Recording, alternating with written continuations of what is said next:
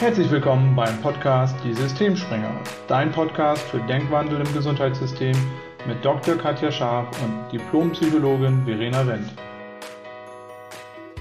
Hallo und herzlich willkommen zu einer neuen Folge. Ich freue mich sehr. Heute haben wir nochmal Dr. Katharina Schmidt zum Gast. Hallo Katharina, schön, dass du heute nochmal da bist. Herzlichen Dank für die erneute Einladung. Ich freue mich von Herzen. Ja, hallo ja, auch von meiner Seite. Schön, dass du da bist, Katharina. Wir freuen uns. Genau, ja, herzlich willkommen. Wir haben Katharina kennengelernt über ihr Buch Kopfsache gesund und haben schon zwei Folgen mit ihr aufgenommen. In einer Folge hat sie ihr Buch vorgestellt und in der letzten Folge haben wir über das spannende Thema der Psychoneuroimmunologie gesprochen. Und heute geht es um Epigenetik. Und ich vermute mal, den meisten wird es so gehen wie mir vor noch einigen Wochen. Sie haben wahrscheinlich von Epigenetik noch nicht so viel gehört. Deswegen starten wir vielleicht einfach mal so, Katharina, dass du sagst, was ist denn eigentlich Epigenetik? Ja, Epigenetik, eine ganz, ganz junge Wissenschaft. Die wenigsten von uns wissen, was das genau bedeutet. Und ich muss sagen, wie ich für mein Buch recherchiert habe, habe ich selbst sehr viel Neues mit dazu gelernt. Ist also ein, ein junger Forschungszweig, total im Fluss. Täglich erscheinen neue Studien dazu. Wie kam es dazu? Lange, lange, lange Jahre haben wir gedacht, die Genetik, die Gene sind dafür ursächlich verantwortlich für die vielen, vielen Erkrankungen, von denen wir bis heute nicht wissen, woher sie eigentlich kommen. Wir können Infektionserkrankungen heilen, ganz klar. Ein Keim, ein Bakterium, ein, ein Virus ist dafür verantwortlich, dass wir eine Infektionserkrankung bekommen. Aber es gibt so viele chronische Erkrankungen wie Bluthochdruck, Diabetes, ähm, äh, Allergien, Autoimmunerkrankungen, Rheuma, wo wir einfach nicht wissen, warum bekommt der eine Mensch diese Erkrankung und der andere nicht. Und so dachte, dachten die Mehrheit der Wissenschaftler, wenn wir nur endlich wüssten, der genetische Code, wenn der entschlüsselt ist, dann können wir alle Krankheiten heilen. Und äh, um da jetzt einen kurzen Überblick zu geben, mag ich wirklich ähm, äh, ähm, aufzählen, wie es jetzt eigentlich dazu kam, dass man diese Wissenschaft überhaupt entdeckt hat. Und zwar hat die Reise begonnen 1953, was ja auch noch gar nicht so lange her ist. Da wurde entdeckt, wie das menschliche Erbgut aufgebaut ist. Die DNA, glaube ich, ist jedem von uns ein Begriff. Diese Doppelhelix wie eine Strickleiter aufgebaut sind, pro Zellkern zwei Meter hauchdünne DNA aufgewickelt, verpackt und, und ineinander fast nahezu verknotet. Genau, und in jedem Zellkern ist sozusagen das gleiche Erbgut, äh, 23 Basenpaare in den normalen Körperzellen, äh, die Hälfte des Erbguts sozusagen in der, in der Keimbahn, in den Keimzellen, also Eizelle und Samenzelle für die Fortpflanzung. Genau, so weit, so gut. Und die Amerikaner haben dann unglaublich viel Geld in die Hand genommen, um den genetischen Code zu entschlüsseln. Dieser Strickleiter ist ja aus vielen, vielen, vielen Basenpaaren aufgebaut. Adenin und äh, Thymin, äh, Zytos, äh, Adenin und Zytosin und Ade, äh, Guanin und Thymin bilden zusammen diese Basenpaare. Und je nachdem, in welcher Abfolge die sind, werden unterschiedliche Genabschnitte gebildet. Also jedes Gen besteht aus einer Vielzahl von diesen Basenpaaren.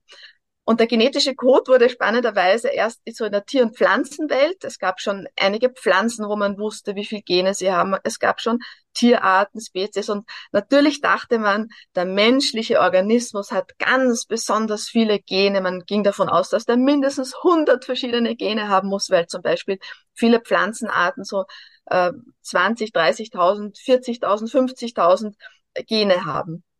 So, und dann hat das lange Zeit gebraucht, weil sich ja, wenn man die Technologien erst entwickeln musste, um diesen genetischen Code zu entschlüsseln. Und es war dann im Jahr 2000, hurra, hurra, hurra, und das ist ja noch gar nicht lang her, das sind mal gerade gute 20 Jahre, trat Bill Clinton mit den Wissenschaftlern vor die Weltpresse und sagte, der genetische Code ist entschlüsselt. Das war also wirklich ein Milestone. Und man dachte, okay, jetzt kann, findet man raus, die und die Gene sind die und für die und die Erkrankungen verantwortlich.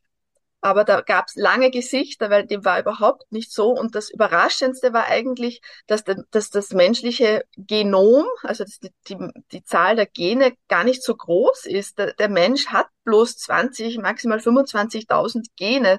Das sind weniger als der Weizen. Der Weizen hat 60.000 Gene zum Beispiel. Also die Gesichter waren lang. Und zum Beispiel der dem Menschen am ähnlichste Organismus, der des Schimpansen, trägt zu 98,7 Prozent überhaupt die gleichen Gene. Und wie kann das sein, dass der Mensch dann so hoch entwickelt ist, aber da weiß der, viel mehr als der Schimpanse? Ja, also viele Fragezeichen und letztlich ist, ist man noch gar nicht so viel weitergekommen gewesen.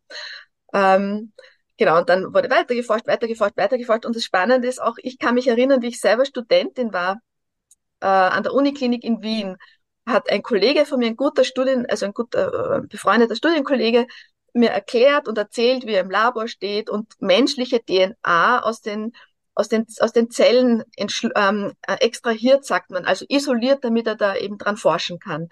Und während das sozusagen getrennt hat, die DNA von, von den restlichen Teilen aus dem Zellkern oder Zelle, hat er immer so von Junk gesprochen, von Schrott, von vielen Eiweißmolekülen, die einfach keine Bedeutung haben. Und man ist auch draufgekommen, dass von den Genabschnitten, also die 20.000 Gene, die es gibt, werden, sind die wenigsten überhaupt ähm, herangezogen worden, um, um Eiweiße zu synthetisieren, also herzustellen. Dafür sind ja die Gene verantwortlich also dass viele Genabschnitte gar nicht benutzt werden. Und da hat man auch gedacht, nein, das sind halt stumme Gene, die braucht der Mensch halt nicht, aber es ist irgendwie komisch, die Natur macht ja nichts, was man nicht braucht. Und der lange Rede, kurzer Sinn, letztlich hat sich herausgestellt, gestellt, dass das, der menschliche Organismus eine ganz, ganz ausgetüftelte Genregulation hat.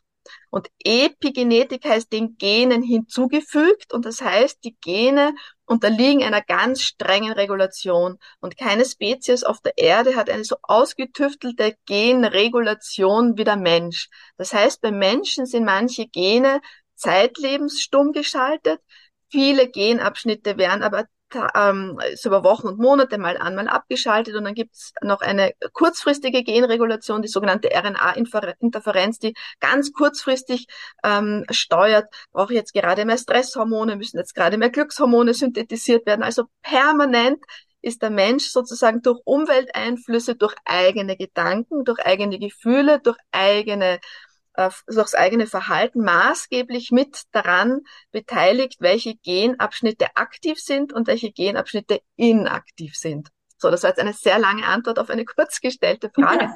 Aber es ist tatsächlich komplex. Absolut. Ja, vielen Dank, dass du, dass du das auch immer so verständlich erklären kannst. Also mein, mein Grundwissen dazu ist wirklich beschränkt aus dem Studium, aber ich kann mich tatsächlich dran erinnern, ich war da mit der Schule fertig, als das Genom entschlüsselt wurde. Und ich weiß, dass das so ein großes, großes Ding war, so eine große Sache.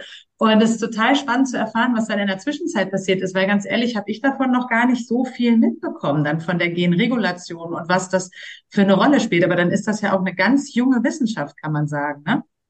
Genau, es ist eine ganz junge Wissenschaft und ich erlebe selbst, dass etliche Kollegen davon noch nicht viel gehört hat. Das hat halt leider mit der Spezialisierung in der Medizin zu tun, weil was okay. der Genetiker macht, beziehungsweise Epigenetiker macht, erfährt nicht unbedingt der Hautarzt oder erfährt nicht unbedingt der Chirurg. Also da braucht ja. über fächerübergreifende Fortbildungen, damit da wirklich alle Kollegen erreicht werden und dass man auch die, die, die Auswirkung eigentlich auf das medizinische Denken, das hat ja eine unglaublichen äh, äh, Fingerzeig hin zur Selbstverantwortung, zur Lebensführung. Ich kann jetzt nicht mehr sagen, die Gene sind schuld, wenn ich einen Herzinfarkt habe, sondern ich kann sagen, eine ungünstige Genprägung, und ich komme jetzt gleich zu einem ganz anderen wichtigen Thema, hat Einfluss darauf, ob ich zu einem Herzinfarkt neige oder nicht, aber ob er tatsächlich stattfindet oder nicht, das liegt wieder viel mehr in meiner Hand. Also geht jetzt nicht um Schuldzuweisung, aber mhm. es, es hat doch, ich möchte dann gleich ein paar Studien auch irgendwie noch ähm, erzählen, doch einen unglaublichen Einfluss, ob wir gesund leben oder nicht gesund leben. Ja. Genau. Ja, und es hat als, als Ärztin kann ich das auch nur bestätigen, das hat äh, tatsächlich nicht nur Einfluss darauf, wie wir leben, sondern tatsächlich auch, wie wir mit Patienten sprechen können. Weil ich habe das, das große Glück, dass ich als äh, Endokrinologin, eben weil wir viel mit Stress und Gedanken ja auch arbeiten, meinen Vortrag gehört habe, das war tatsächlich eine Dinner-Lecture, also kein wissenschaftlicher Vortrag, was eben auch zeigt, das hat in der Wissenschaft noch nicht so Einzug gehalten, aber in vielen Randbereichen eben schon. Und dann habe ich angefangen, anders mit Patienten zu sprechen, eben wirklich zu sagen, ähm, die Gene sind nicht schuld, weil das ist immer so, wir haben diese Genetik in der Familie und bei uns war das immer so. Und die gute und die schlechte Nachricht ist, du bist nicht Opfer der Gene, du hast es in der Hand und die für viele die schlechte Nachricht sie dürfen dann auch was dafür tun, aber es macht schon einen Unterschied trotzdem im Sprechen, weil du gesagt hast Schuldzuweisung, weil dann ist auch niemand schuld, nur mit dem Wissen, dass ich vielleicht eine andere epigenetische Prägung, Grundvoraussetzung habe, dann weiß ich vielleicht, warum es mir in manchen Situationen herausfordernder fällt, Stichwort Adipositas abzunehmen als anderen. Ich kann aber trotzdem anders hingucken. Also ich setze mich nicht nur hin und sage, ich kann nichts tun. ich weiß halt, ich habe ein bisschen mehr zu tun. Und das fand ich bei meinen Patienten immer ganz beeindruckend, wenn die das verstanden hatten, dass die gesagt haben, ach, das sind gar nicht die Gene. Also ich habe eine Chance. Ja, und es ist vielleicht ein bisschen anstrengender. Ach, das ist dann aber in Ordnung. Aber die haben sich nicht in dieser Opferrolle mehr gefühlt. Das fand ich manchmal ganz beeindruckend, wenn man Epigenetik mit reingenommen hat.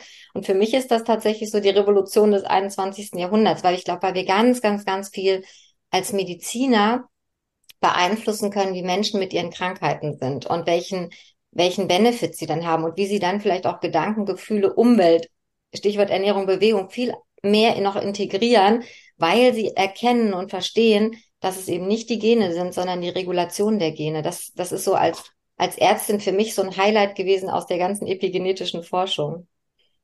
Danke, ja, dass du das nochmal gesagt hast. Ja. Hast du ganz toll auf den Punkt gebracht.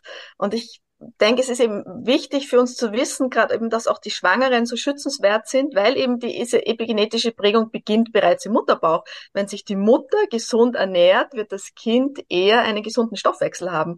Und wenn die Mutter zu viel Nahrungsangebot hat und vor allem ungesunde Sachen isst, dann hat das, haben sie Nachfahren schwieriger. Oder wie wir heute wissen, wenn ähm, Großväter im Krieg hungern mussten, haben, ist die epigenetische Prägung der Nachkommen eher dahingehend, dass sie wenig essen müssen und dann sehr viel Gewicht zunehmen. Also selbst, es geht ja über mehrere Generationen, äh, dass die, also durch, über Verhalten wird das sozusagen weitergegeben, ja. Was ich auch spannend finde, dass die epigenetische Prägung eben bereits im Mutterbauch beginnt und in den ersten ein, zwei Jahren ganz besonders stark ist, drittes Jahr weitestgehend abgeschlossen bis ab dem siebten Jahr sozusagen alles in Stein gemeißelt und dann können wir sozusagen durch unser eigenes Verhalten die Genregulation beeinflussen. Und man weiß auch, dass von dieser Prägung auch Samen und Eizelle mit betroffen sind. Und das heißt, die Eizellen der Frau werden auch im Mutterbauch schon mitgeprägt. Das heißt, eigentlich sind die Großmütter ganz maßgeblich dafür verantwortlich, wie unsere Gene geprägt sind, jetzt bei den Frauen. Und bei den Buben, das fand ich auch spannend, hat man herausgefunden, dass zwischen neunten und elften Lebensjahr ganz besonders wichtig ist, dass die Buben gesund heranwachsen, dann haben sie die besten Spermien, was die Prägung betrifft, oder? Spannend. Ja, ich, ich hm, finde es auch mal total spannend. Und das hat so viel Einfluss eben auch auf gerade also falls, falls Pädiater, Kinderärzte, Gynäkologen zuhören, äh, für die ist das auch nochmal ein ganz spannendes Feld, weil das erleben wir ja, dass gerade so im dritten, vierten Lebensjahr passiert ganz viel und da haben die Kinder noch gar nicht so viel eigenen Einfluss und da ist eben ganz viel, was aus dieser frühkindlichen oder sogar intrauterinen Prägung mit maßgeblich beteiligt ist, gerade Stichwort Adipositas Übergewicht bei den Kindern. Und ich finde es auch spannend, weil du hast gerade diese, diese Alter angesprochen. Das sind ja auch genau die Alter, wo Prägung dann nochmal von außen stattfindet, wo sehr viel unbewusst passiert, weil wir eben noch nicht so verkopft sind, noch nicht so ähm, das logische Denken anwenden, sondern die Kinder sind ja wirklich noch so offen in den Kanälen. Das heißt, es geht alles ins Unterbewusstsein und, und dort wird es dann irgendwie verankert. Du hast es ja auch gesagt, ne, so Wiederholung macht viel. Ähm, ganz, ganz spannendes Feld, finde ich. Und immer noch dann nochmal zu sagen, ja, und auch eine Prägung, die schon tief verankert ist, lässt sich später verändern. Also, dass man wirklich dieses Bewusstsein entwickelt, der Einzige, der seine Gesundheit in manchen Bereichen der Hand hat, bin ich selbst. Natürlich gibt's noch genetische andere Erkrankungen, aber wie viel Einfluss wir eben als Menschen doch haben, das finde ich immer ganz faszinierend, was man auch in Kommunikation eben extrem nutzen kann.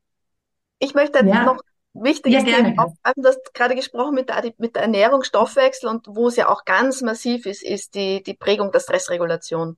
Also Mütter, ja. die keinen existenziellen Stress ausgesetzt waren in der Schwangerschaft, die sich sicher gefühlt haben, die sich wohlfühlen, da haben die Nachfahren, die Kinder, sind viel resilienter, also viel widerstandsfähiger, was psychischen Stress betrifft. Das ist, finde ich, auch noch sehr bemerkenswert.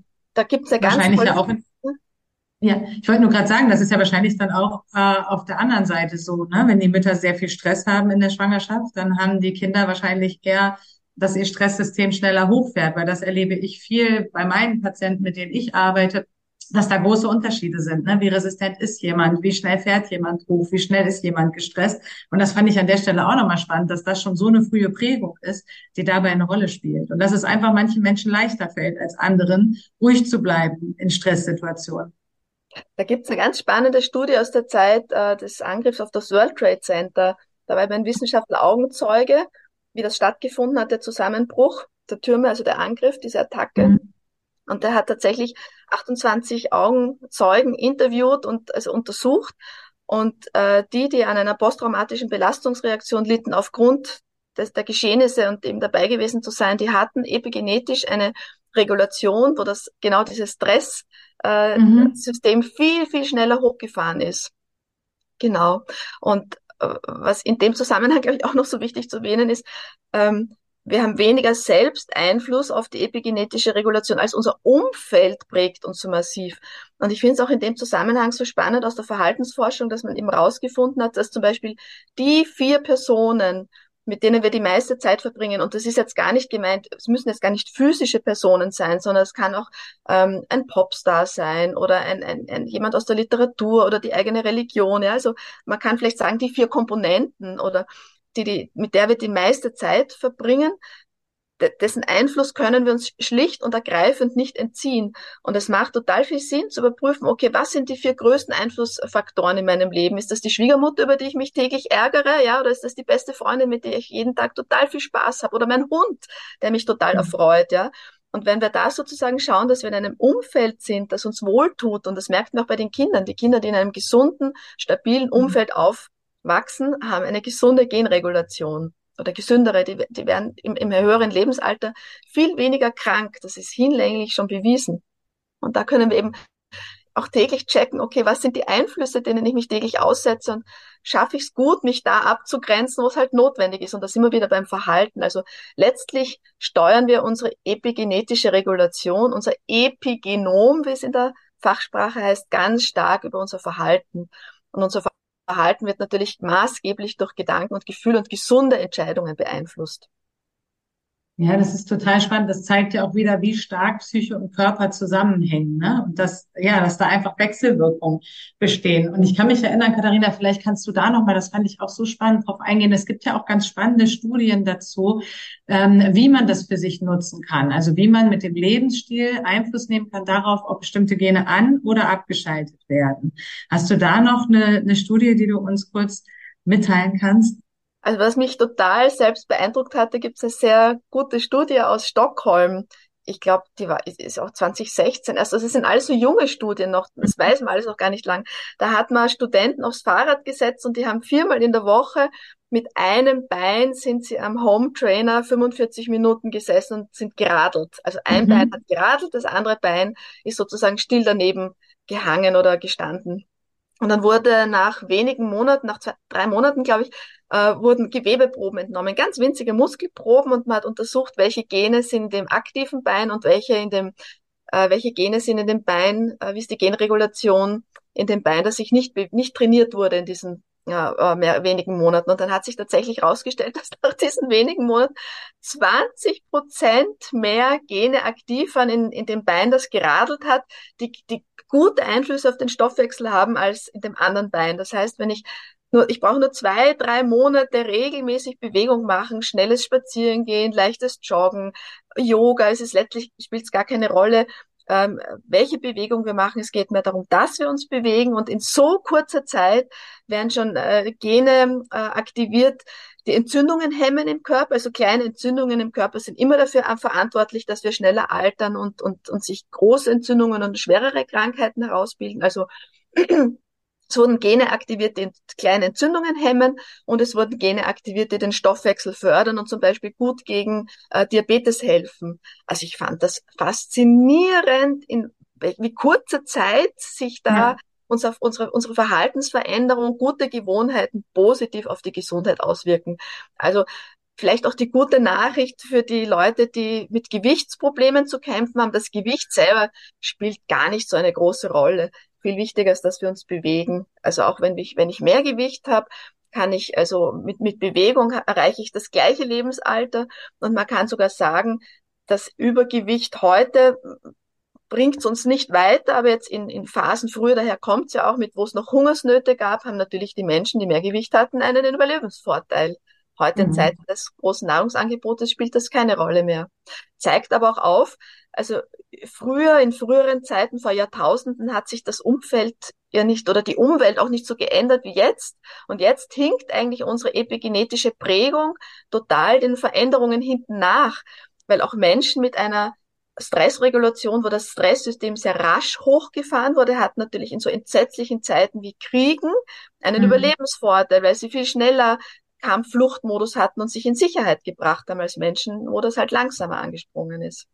Ja, und du hast zwei spannende Punkte gesagt. Ich glaube tatsächlich auch diese Schnelllebigkeit und die Epigenetik, da, da kommen wir noch nicht mit. Das ist einfach, das ist, das ist so, so urgeprägt fast.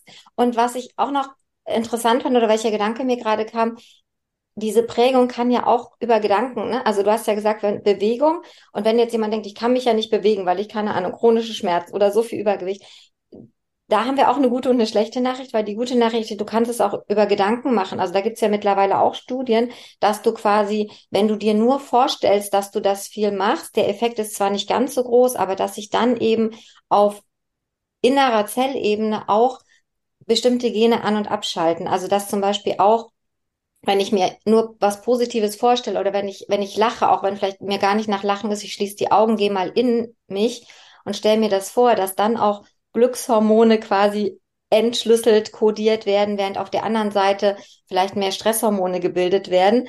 Und da wäre meine Bitte vielleicht auch noch, Katharina, weil wenn man das so hört, dann klingt das ja wirklich wie ein Wunder, wie eine Zauberei. Und wir sind ja in der Materie drin, weil wir uns über Jahre schon damit beschäftigen. Kannst du vielleicht auch noch mal was dazu sagen, was dann tatsächlich in der Zelle passiert? Weil das klingt verrückt. Ich erinnere mich auch noch, man hatte Introns und man hatte Exons.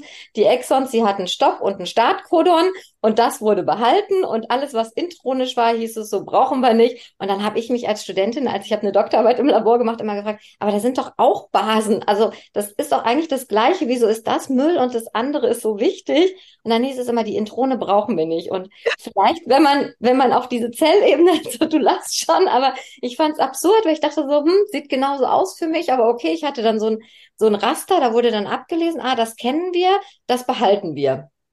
Ach so, das ist, das ist quasi Stoppkunden, das ist der Müll, das nehmen wir raus. Und dann haben wir auch mit dem gearbeitet, was wir kannten. Das finde ich so faszinierend. Deshalb finde ich das, glaube ich, bin ich persönlich so begeistert von Epigenetik, weil jetzt macht so vieles Sinn, was wir über Jahre irgendwie gar nicht verstanden haben. Aber magst du vielleicht noch mal was dazu sagen, was dann tatsächlich passiert? Weil letztlich geht's ja um Eiweiße, aber wie kommen wir da eigentlich hin, dass eben manche entstehen und manche nicht und was hat da Einfluss drauf in der Zelle, weil das ist vielleicht auch für die Zuhörer spannend, wenn es mal jemand erzählt, der es so erzählt wie du, nämlich immer schön, wie Verena sagt, verständlich und bildlich.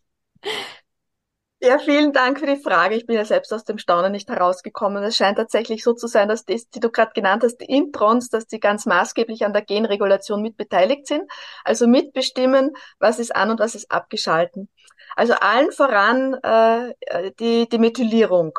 Methylgruppen, das sind kleine Moleküle äh, und es lassen sich äh, Gene, Genabschnitte methylieren. Methylgruppen, die an Gene binden, sorgen dafür, dass diese Gene abgeschalten werden. Und ich möchte dazu eine ganz spannende äh, Studie aus dem Tierreich bringen äh, Mäuse. Ja, es gibt gesunde Mäuse und es gibt eine, eine, eine kranke Subspezies an Mäusen, die sogenannten Agouti-Mäuse. Die Mäuse, die haben ein krankes Gen, das dafür verantwortlich ist, dass diese Mäuse dick werden, die haben ein helles Fell und die sind einfach nicht gesund. Und diese Agouti-Mäuse, äh, äh, wenn die sich vermehren, kriegen natürlich wieder kranke Mäuse und gesunde Mäuse haben diesen ohne Genfehler haben keine Nachfolgen dieser Art, die diese Merkmale aufweisen. Und jetzt hat man den kranken Mäusen in der Schwangerschaft ähm, Substanzen, also Nahrungsmittel, äh, Nahrungsergänzungsmittel gegeben, die besonders viele Methylgruppen beinhalten. Und Überraschung, Überraschung, diese kranken Mäuse mit der gesunden Ernährung haben gesunde Nachkommen zur Welt gebracht. Das waren gesunde Mäuse, die weder fettleibig waren, noch haben sie diese Fellvariation gehabt, noch waren sie irgendwie vom Stoffwechsel her krankheitsanfällig. Und diese gesunde Genprägung hat sich bis an der Lebensende gehalten. Das heißt, selbst wenn Mütter mit Gewichtsproblemen zu kämpfen haben und sie ernähren sich in der Schwangerschaft gesund mit Nahrungsergänzungsmittel, wo man eben ganz bewusst diese Methylgruppen zuführen kann, sind die Nachfahren äh, positiv beeinflusst. Finde ich mega. Finde ich total toll. Und Gene, die jetzt durch Methylgruppen stillgelegt werden, die sind sehr nachhaltig stillgelegt. Also die durch eine Verhaltensänderung dann wieder zu aktivieren, ist wirklich schwierig. Das dauert Monate, Jahre und phasenweise funktioniert es gar nicht. Ja, also finde ich wichtig, dass man, dass man auch weiß, bei der Genregulation gibt es so eine Hierarchie. So, die zweite Ebene, das ist jetzt schon ein bisschen fürs Detail, für die, für die Spezialisten unter uns. Wir haben ja einen zwei Meter langen DNA-Faden, also zwei, zwei, zwei Stück, das ist ja doppelt angelegt, die Gene. Und die müssen ja irgendwie in diesem winzigen Zellkern untergebracht werden. Es ist ja ein Wunder, dass zwei Meter DNA überhaupt in so einem kleinen Zellkern Platz haben. Das heißt, die sind ähm, immer um so ganz kleine Kügelchen, man nennt das Histone drumherum gewickelt, immer so zweimal drumherum, dann kommt das nächste Kügelchen, wieder zweimal drumherum. Und diese Kügelchen heißen Histone. Und ähm, in diesen Bereichen können sich auch wieder ähm, Enzyme anlagern, die, die dafür verantwortlich sind, welche äh, DNA-Abschnitte von diesen Histonen heruntergewickelt werden, sozusagen gerade da liegen und dann gut abgelesen werden können. Und ähm, also praktisch ähm, in Eiweißinformation äh, umgewandelt werden können im Zellkern. Also praktisch ähm, die Enzyme, die dafür verantwortlich sind, wie kleine Fähnchen, wie kleine Schwänzchen hängen die an den, an den Histonen dran und dann dann, dann weiß die Messenger-RNA, die Boten-RNA, welche Teile sollten abgelesen werden und welche nicht. Das ist so die zweite Ebene wo man sagen kann, die, die ist wahrscheinlich, das sind alles nur Mutmaßungen, ist ja alles Teil der Forschung, aber da sind wir sogar wahrscheinlich bei so ein paar Wochen bis Monaten mit dabei, äh, wo abgelesen wird, wo nicht abgelesen wird, dass es da Veränderungen gibt, ja oder nein. Das sind so regelmäßige Dinge, die im Stoffwechsel immer wiederkehrend sind äh, und halt viel mit den menschlichen Gewohnheiten zu tun haben. Welche Gene brauchen wir, welche brauchen wir nicht. Und dann gibt es sozusagen diese tägliche Veränderung. Das ist die sogenannte ähm, RNA-Interferenz. Ich habe schon vor die Boten, äh, also die Messenger-RNA angesprochen. Das ist praktisch der spiegelbildliche Teil dieser Doppelhelix wird sozusagen wie ein Reißverschluss aufgemacht und dann liegen diese Basenpaare äh, offen, frei und dann kommt die Messenger-RNA und liest sie ab. Ich glaube, da können wir uns so dunkel aus dem Biologieunterricht noch alle dran erinnern. Und dieser Messenger-RNA geht ja dann hinaus in den Zellkern und dort wird äh, diese, diese Information abgelesen und dann eben die Eiweißmoleküle daraus zusammengebaut. Und jetzt gibt's aber im Zellkern eben auch wo mein Kollege auch gesagt hat, so viel Junk, da gibt's ganz viele Eiweißmoleküle, wo man gedacht haben, die ist sinnlos, die braucht der menschliche Organismus nicht weit gefehlt. Das ist die sogenannte MikroRNA. Das sind noch einmal ganz viele kleine äh, Mess, äh, die dazu beitragen, dass die diese Boten-RNA, die dann äh, bald den, noch nicht einmal den Zellkern verlassen hat, also die schwimmt praktisch um die DNA herum, dass die noch einmal modifiziert wird und zwar zerschnitten und wieder zusammengebaut wird. Das heißt, und deswegen braucht der Mensch nur 20 äh, 20.000 Gene und nicht 100.000, weil die im Zellkern die, die, die Boten-RNA noch einmal massiv verändert wird. Spannend, oder? Und dafür ist die MikroRNA zuständig und die ist wirklich auch Gegenstand von Forschung. Es gibt ganz viel verschiedene MikroRNA, das kennt man heute noch gar nicht alles und erklärt, warum wir so differenziert ähm, ja uns an unsere an die Umwelt anpassen können. Kein Lebewesen auf diesem Planeten hat es bisher geschafft, auf Umweltbedingungen so grandios zu reagieren. Und deswegen hat der Mensch eben so lange Millionen Jahre jetzt schon überdauert, wobei so lange ist es noch gar nicht. Man mhm. spricht von der menschlichen Evolution. Den Menschen per se gibt es, sagen wir, seit 3,5 Millionen Jahren und ähm, Vorstufen des Menschen seit ungefähr 6, 7 Millionen Jahren. Wir sind eigentlich eine sehr junge Spezies aber halt, ja, sehr, konnten uns aufgrund unserer tollen Genregulation in sehr, sehr kurzer Zeit sehr, sehr hoch entwickeln. Das macht das Wunderwerk Mensch aus, ja. gute ja. Einflüsse, gute Regulation, schlechte Einflüsse macht krank, genau.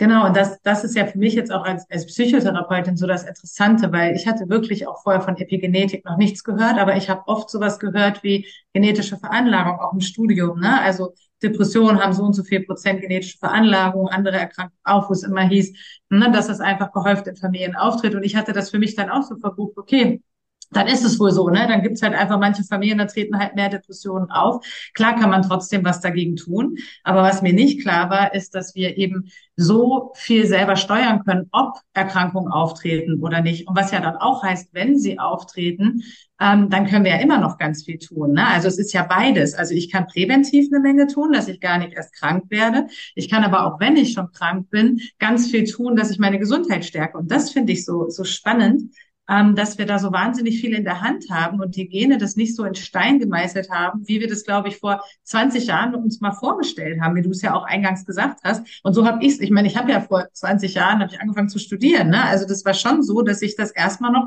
so verinnerlicht habe im Studium. So, das ist halt eine Veranlagung und die hat halt jeder und dann ist das so.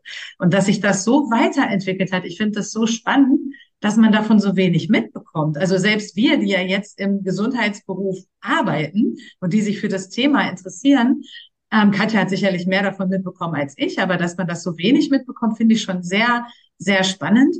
Und deswegen bin ich so froh, dass du heute da bist und das ähm, mal mit unseren Zuhörern teilst, weil das ähm, ist letztlich die Grundlage unserer Arbeit, dass wir letztlich mit Menschen daran arbeiten wollen, dass sie ihre Gesundheit fördern, weil wir wissen, dass man so viel selber in der Hand hat. Und die Epigenetik ist ein wissenschaftlicher Beleg dafür. Ich finde das total spannend. Es geht ja sogar schon so weit, dass wir Studien haben, die belegen können, dass Psychotherapien erfolgreich sind. Man kann ja, krass. Nicht, ja, da kann man einfach Mund, also einen Abstrich machen aus dem Mund, da gewinnt mehr Zellen aus der Mundschleimhaut und in denen kann man nachweisen, dass sich die Stressregulation nachhaltig verbessert. Und da kann man eben, da yes. kennt sich besser aus als ich, ja, aber durch, durch äh, ja. Meditationen, Achtsamkeitstraining, das hat also wirklich einen sehr, sehr positiven Einfluss auf unsere. Genregulation. Mhm. Und wohlgemerkt, wirkt ja auch lebensverlängert. Auch da haben wir schon die Studien an, an, an, an Buddhismus praktizierenden Mönchen, glaube ich, mhm. das genau wo nachgewiesen wurde, dass wenn man eben viel daran arbeitet, dass man immer wieder zur Ruhe kommt, innere Ruhe, oder da ist unser Immunsystem aktiv, mhm. haben wir in der letzten Folge besprochen mit der Psychoneuroimmunologie. Genau. Wenn das Immunsystem äh, gut funktioniert, dann äh, funktioniert es mit der Gesundheit besser, ja. Ja, du hast, du bist in der Lage, Zellschrott tatsächlich zu eliminieren, funktionale Gene anzuschalten. Das heißt, auch Alterungsprozesse laufen ja langsamer ab. Das ist, also, und das Schöne ist, und das fasziniert mich ebenso, dass es wirklich jetzt relativ schnell auch viele Studien dazu gab und geben wird. Da bin ich so von überzeugt, weil das ein Feld ist, was eben jetzt aufgemacht worden ist, wo jetzt großes Interesse besteht und wo wir sehr, sehr viele Möglichkeiten haben, eben selber Einfluss zu nehmen. Also das, wo wir, glaube ich, früher immer von Selbstheilungskräften, von Wunderheilung gesprochen haben, wenn man das mal so anguckt in den Einzelfällen, dann waren das oft Fälle, wo Menschen genau das gemacht haben, wo die sich ein Umfeld gesucht haben, was ihrer Gesundheit, ihrer Vitalität gut tut. Wo du gesagt hast, umgib dich mit den vier Menschen, die den meisten Einfluss haben. Das heißt, auch wenn du jetzt vielleicht eine Krankheit hast, das wäre so ein praktischer Tipp, der mir gerade so einfällt, ähm, wie kann man das denn dann umsetzen? Vielleicht auch, Katharina, hast du gleich noch Tipps so, oder, oder Ideen für Menschen da draußen, dass man es nicht nur gehört hat. Aber was mir gerade einfällt, eben sind ja auch so Menschen, die Krebserkrankungen haben. Du kannst dich viel in Selbsthilfegruppen begeben, da umgibst du dich mit einem Umfeld, wo viele das Gleiche haben. Und es wird viel über die Krankheit gesprochen. Du kannst aber auch mal hingehen und sagen, ich suche mir jetzt Menschen, die sind da schon durch, die haben das irgendwie geschafft, die haben eine unheilbare Krankheit überstanden. Was haben die anders gemacht? Verbinde dich mit denen gedanklich. Und du hast gesagt, es muss nicht die physische Person sein. Es kann auch jemand sein, den du am anderen Ende des Planeten irgendwie über Social Media, das ist ja der, der ich sag mal, der Segen von Social Media auftust, verbinde dich mit denen. Was haben die anders gemacht? Wie waren die ausgerichtet? Wie waren deren Gedanken? Wie war deren Umfeld? Stichwort Methylieren, ne? Methylreiche Ernährung. Wie haben die sich ernährt? Wen haben die gefunden, der mit ihnen über Ernährungs- und Bewegungskonzepte gesprochen hat? Und das ist was, das wäre so mein großer Appell, mein großer Wunsch an alle Ärzte, Therapeuten, die zuhören und auch an Patienten, dass wir das viel, viel mehr mit integrieren in diese schulmedizinische Behandlung. Auf jede onkologische Station gehört im Grunde ein Ernährungstherapeut, der schon mal was von den Konzepten gehört hat und nicht nur die alten Ernährungskonzepte empfiehlt, die auch nicht alle schlecht sind, aber die doch an Grenzen stoßen. Oder jemand, der eben sagt, ja, und man kann auch über Mindset ähm, bestimmte Sachen verändern, wenn ich vielleicht gerade mich nicht so bewegen kann. Und das finde ich so faszinierend, weil das in jeden Bereich integrierbar ist. Schulmedizinisch, psychotherapeutisch, du hast es angesprochen, ne, wenn Traumata aufgearbeitet sind, wenn Menschen nicht mehr so viel Stress mit dem alten Trauma haben, dann ändert sich plötzlich die Genregulation und die gehen dadurch, wohingegen die Menschen, die eben noch viel in dem Trauma hängen, die noch viel Stress damit haben, allein wenn sie dran denken, schon so hochfahren, dass die eben diese Gene nachweisbar haben, die ähm, Stress machen. Ich finde es, also mich interessiert das und fasziniert das unglaublich. Also vielen Dank auch nochmal für die Folge du hast so ein wichtiges Thema angesprochen, was ich da jetzt gerne dazu ergänzen möchte. Also vor, weil du gesagt hast, es, Veralterungsprozesse lassen sich verlangsamen. Nein, nein, sie lassen sich auch umkehren. Man mhm. kann auch tatsächlich wieder jünger werden. Ja, stimmt, das ist noch krasser. Das ja. hat mich so fasziniert, äh, braucht natürlich äh, hohen Einsatz. Ja, und das, das andere, was ich aber jetzt gerade im Zusammenhang mit Krebserkrankungen, Herzinfarkt, also all diese wirklich unangenehmen chronischen Erkrankungen, die auch potenziell lebensbedrohlich sind, es gibt keine gleiche Erkrankung. Also es ist nicht so, dass alle Menschen mit Herzinfarkt die gleichen äh, krankmachenden Gene aktiv und die gleichen gesundmachenden Gene inaktiv haben, sondern weit gefehlt. Da gibt es eine ganz große Bandbreite und kein Herzinfarkt gleich dem anderen, keine Krebserkrankung gleich der anderen. Das heißt, wir haben alle ganz individuelle Erkrankungen. Das finde ich ist einmal total wichtig. Und die ist eben geprägt durch das Umfeld und das eigene Verhalten. Genau. Und das nächste, was ich so hilfreich finde, jede Erkrankung ist eigentlich wie ein strenger Lehrer, der mich ermahnt und sagt, stopp. Jetzt in dem Fall, liebe Katharina, stopp, irgendwas läuft in deinem Leben hier nicht richtig. Irgendwas machst du unbewusst falsch, sonst wärest du jetzt nicht krank geworden. Was kann ich in meinem Leben ändern, dass ich hier sozusagen, dass ich auf der Autobahn wieder in der richtigen Richtung fahre und nicht als Geisterfahrer unterwegs bin? Um das jetzt ein bisschen plakativ auszudrücken. Und man findet immer etwas, wo man das Verhalten verbessern, verändern und so weiter kann. Und das hast du das auch schon so schön angesprochen, Katja. Wir lernen durch Vorbilder. Wovon werden wir geprägt? Durch Vorbilder. Und wenn wir gute Vorbilder haben und uns jetzt eben gerade im Erkrankungsfall auch Menschen suchen und mit Menschen umgeben, die etwas schon geschafft haben, wo wir schaffen wollen, werden wir es eher schaffen, als wenn wir die ganze Zeit nur rumsitzen und jammern und uns selbst bemitleiden. Also jeder kotzt sich auch mal gerne aus, ja, gar keine Frage, um Dampf abzulassen, Druck abzulassen. Aber jetzt so als Dauerstrategie ist es sicher gut, sich mit Menschen zu umgeben, die Probleme bereits gelöst haben, wo wir gerade mittendrin stecken. Und deswegen auch unser Appell, äh, bitte, bitte alle Menschen, die hier zuhören, die schwere Erkrankungen schon überwunden haben, meldet euch bei uns, weil wir stellen es auch gerne zur Verfügung in einem Austausch, genau. Ja, das wäre, ja. das wäre zum Beispiel schon ein erster super Schritt, wirklich ähm, wirklich eben wie so eine Art Checkliste zu haben. Welche Menschen haben bestimmte Krankheiten schon überwunden? Also das wirklich mal zu, also weißt du, dass man es einfach einfach angehen kann, weil meine Erfahrung ist, dass man eben sehr lange suchen darf, wenn man, wenn man nach sowas sucht. Deshalb der Appell ist immer so wichtig, weil es geht uns nicht um uns, sondern es geht wirklich darum, dann auch zu vernetzen letztlich, zu sagen, guck mal, das sind Menschen, die sind in dem Bereich Vorbild, das sind Menschen, die haben das gemacht. Ähm, ich finde es sehr, sehr, sehr spannend und gerade eben auch wirklich dieses, diese Ausrichtung, ne? Was, was willst du glauben? Willst du glauben, dass du es in der Hand hast oder dass du es nicht in der Hand hast? Und du hast es gesagt, im Rheinland wird man sagen, jeder Jack ist anders. Ja, was für den einen funktioniert, muss für den anderen noch lange nicht funktionieren.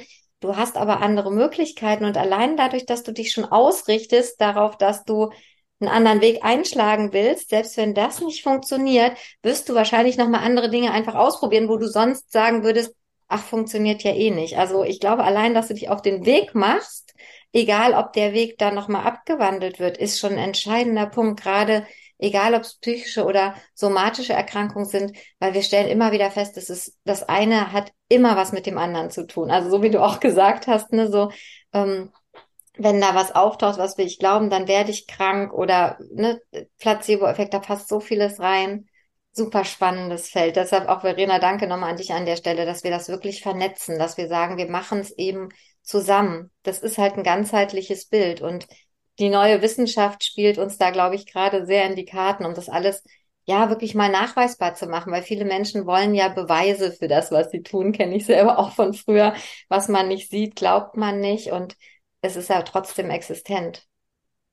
Ja, absolut. Und letztendlich, ich wollte dazu nur kurz ergänzend sagen, bei uns, Katja, war es ja so, das ist ja eher aus einer Intuition heraus entstanden, dass wir durch die Praxis gemerkt haben, irgendwie hängt doch Körper und Psyche total stark zusammen. Und jetzt so über die letzten Jahre der Zusammenarbeit und durch so spannende Kontakte wie mit dir, Katharina, einfach merken, ja, und es gibt auch eine wissenschaftliche Basis dafür. Es ist nicht nur unser Gefühl, unsere Intuition in der Praxis täuscht uns nicht, sondern es ist tatsächlich so, dass Körper und Psyche nicht auseinander zu dividieren sind. Und es ist nur in unserem Gesundheitssystem, in der Art, wie wir meistens mit Krankheiten umgehen, so dass so eine Art künstliche Trennung da ist. Du hast vorhin auch gesagt, die Spezialisierung der Ärzte, da spielt einfach vieles mit rein, warum sich das so entwickelt hat. Aber letztendlich macht es total Sinn, das wieder zusammenzuführen und auch die Psychotherapie mit der Medizin. Und deswegen bin ich sehr dankbar, dass ich Teil davon sein darf. Vielen, vielen Dank, dass du so ein spannendes, komplexes Thema wie die Epigenetik heute wieder so leicht verständlich und vor allem immer so humorvoll mit uns geteilt hast und mit unseren Zuhörern geteilt hast. Gibt es noch etwas, Katharina, was du loswerden möchtest, was du ergänzen möchtest oder ist die Folge für dich so vollständig? Nein, tatsächlich möchte ich noch kurz anknüpfen auf das, was Katja vorhin gesagt hat. Ich finde, da schließt sich jetzt so der Kreis mit, mit unserem ersten Gespräch, gell, dass jetzt tatsächlich, wenn ich mich gedanklich neuen Wegen öffne, werden diese neuen Wege auch zu mir finden, auch in Heilung oder in der Gesundheit, ja. Dass das alles gar nicht so kompliziert und schwierig ist, sondern dass es damit beginnt, mhm. dass ich in Ruhe hinsetze und sage ja, ich sage ja zu neuen Wegen, ich sage ja zu mir, ich sage ja mhm. zu meiner Gesundheit, ich sage ja zum Leben ich sage ja zu allem, wie es ist, und dann fange ich an, so ein bisschen zu sortieren, was in meinem Leben funktioniert gut, das behalte ich bei, was funktioniert vielleicht nicht so gut, das kann ich mit der Zeit, es ist ja auch kein Stress und keine Eile. Wenn wir von Epigenetik sprechen, da haben wir, reden wir von Wochen, Monaten und Jahren, wo sich gesunde äh, Einflüsse in meinem Leben etablieren dürfen. Und so ein Umdenken, das geht eben nicht von heute auf morgen, sondern es braucht Zeit, das braucht Ruhe und auch viel Müßiggang. Das finde ich ist irgendwie, dem möchte ich auch nochmal so einen wichtigen Stellenwert hier einräumen in dieser Folge. Ja, es beginnt letztlich dann wieder mit einer Entscheidung. Eine Entscheidung für dich als Mensch. Bist du es dir wert und gehst du für dich los? Und was räumst du aus dem Weg, was noch nicht funktioniert hat vielleicht? Mit ja. Freude, mit Spaß, darf ja, alles genau. machen, ja. Also auch wenn das Epigenom noch nicht ganz so funktioniert, wie wir es gerne hätten, ja. darf ich doch trotzdem Spaß und Freude an ja. meinem Leben haben und dankbar sein für das, was funktioniert, ja. Das meiste funktioniert ja, sonst wären wir ja nicht hier, sonst wären wir nicht lebensfähig. Und das finde ich gilt auch als immer in den Vordergrund zu, zu, zu schieben, weil, oder der, der menschliche Geist neigt dazu, sich immer mit diesem kleinen Fuzzi zu beschäftigen, was nicht passt. Das kommt ja noch aus, aus der Steinzeit, wo das kleine Fuzzi lebensbedrohlich war. Wenn wo eine Gefahr gelauert hat, ging es ja gleich um Leben oder Tod. Das ist ja heute nicht mehr so, sondern wir dürfen uns getrost auf die schönen Dinge im Leben konzentrieren und viel Freude haben. Und daraus ergibt sich auch gleich eine bessere äh, Epigenetik über die Wochen, Monate und Jahre. Ja, danke. Absolut. Das wollte ich hier nochmal einfließen lassen. Ja, super. Und weil, weil, weil wir auch überlegt haben, wir wollen ja auch mal was Praktisches mitgeben und du, du gerade Dankbarkeit ansprichst, ein Dankbarkeitsjournal wäre zum Beispiel ein Anfang. Also sich hinzusetzen, morgens, abends, wann es auch immer passt, man darf es auch mehrmals machen, einfach mal aufzuschreiben, wofür bist du dankbar, weil dadurch, dass du dich auf das fokussierst, wofür du dankbar bist, hast du schon automatisch ein anderes Gefühl, weil äh, Dankbarkeit hast du ja für Dinge, die funktionieren. Und plötzlich fällt dir auf, ach Mensch, funktionieren ja viel mehr Dinge, als ich gerade vielleicht noch vor fünf Minuten dachte. Das heißt, allein durch diese Dankbarkeit und den Gedanken änderst du dein Gefühl. Und durch dein Gefühl beeinflusst du schon wieder deine epigenetische Prägung, deine, deine genetische sozusagen Programmierung, weil das Gen ist in jeder Zelle. Das, jede Zelle ist gleich vom Gen. Und du hast Einfluss drauf, wie sich bestimmte Gene verändern. Und das ist so schön. Und gerade eben, du hast es auch mal gesagt, onkologische Erkrankungen, ne, und oder Erkrankungen, wo man natürlich erstmal negativ ausgerichtet ist. Gerade dann, gerade dann das Positive zu suchen, sich zu freuen, sich mit Menschen zu treffen, ja, was Schönes zu machen und nicht zu sagen, ich kann ja nicht. Doch gerade dann und dann zu merken, wie Stück für Stück und Schritt für Schritt mit viel Durchhalten vielleicht auch und mit so einem, so einem Willen dazu, wie sich Dinge verändern. Und ach, das finde ich auch total faszinierend. Das ist ähm, so ein Geschenk, was wir haben. Dieser Zellschrott wird noch unser größtes Geschenk. Ja, kennt ihr doch bestimmt Menschen, die zum Beispiel schwer krank sind und so glücklich sind, die ja. diese Zufriedenheit gefunden ja. haben und dann trotz schwerer Erkrankung viel fröhlicher und glücklicher und dankbarer als Menschen, die vielleicht gesund sind und durchs Leben hetzen. Ja. Oder? Da merkt man, dass eigentlich ähm, eigene, der Geist macht den Unterschied. Ja, die Geisteshaltung. Das ja. Schön. Danke, danke für diese Worte. Ja, danke dir, auch danke euch beiden. Es ist immer so, so schön und so bereichernd, ähm, das einfach nochmal auch so selber zu reflektieren und zu hören und wie gesagt auch das Wissen zu haben, dass es eben belegt ist, dass es nicht nur, wie Verena gesagt hat, man folgt nicht nur einem Gefühl, was man schon lange hatte, sondern es ist tatsächlich irgendwie was Nachweisbares, was Messbares, was Objektivierbares. Absolut. Das war doch schon ein schönes Schlusswort. Vielen Dank, ihr Lieben, für diese heutige spannende Folge. Und wenn ihr mehr über das Thema Gesundheitsförderung, ganzheitliche Gesundheitsförderung hören oder lesen wollt, dann folgt uns auch gerne unter Mind for Health auf Social Media. Wir sind sowohl bei Facebook als auch bei Instagram als auch bei äh, LinkedIn vertreten. Und vorhin war es ja auch schon mal kurz ähm, angesprochen, wenn du selber eine Geschichte hast, die du mit uns teilen möchtest, wie du vielleicht deinen Heilungsprozess gestaltet hast, melde dich auch immer gerne bei uns. Wir vernetzen uns sehr, sehr gerne mit dir und wir teilen auch gerne dies, diese Geschichten in Form unseres Podcastes. Vielen, vielen Dank, Katharina, dass du heute wieder dabei warst. Und ja, vielen Dank dir, Katja, dass du das mit mir machst und dass du heute auch dabei warst. Und dann, ja, bis zum nächsten Mal. Ich würde gern einmal noch Werbung für Katharina, Katharinas Buch machen, bevor ich mich bei euch beiden und den Zuhörern bedanke. Weil wenn jemand sagt, das interessiert mich total, ich kann das Buch nur empfehlen, Kopfsache gesund, die Heilkraft der Gedanken. Man kann es nicht oft genug sagen. Es ist wirklich so geschrieben, dass es jeder versteht. Es ist nicht nur, ja, jetzt, ja, sie ist Ärztin oder sie war Therapeutin ist Therapeutin. Nein, es ist wirklich so geschrieben, so kurzweilig, so schön, dass man es versteht. Ähm, und das ist der erste Schritt. Wenn jemand sagt, ich will was verändern an meiner Gesundheit, lest das Buch und macht euch eurer Kräfte bewusst und dann genau schaut nach. Wir arbeiten gern mit euch. Wir sammeln das gerne. Ähm, das Buch ist aber war für mich wirklich ein Eye-Opener nochmal, obwohl man schon viel darüber wusste. Deshalb, das wollte ich an der Stelle gerne nochmal sagen und dann in dem Moment auch vielen, vielen Dank an euch beide für die Folgen. Ganz herzlichen Dank und euch allen da draußen viel gute Gesundheit und vor allem Lebensfreude und Spaß.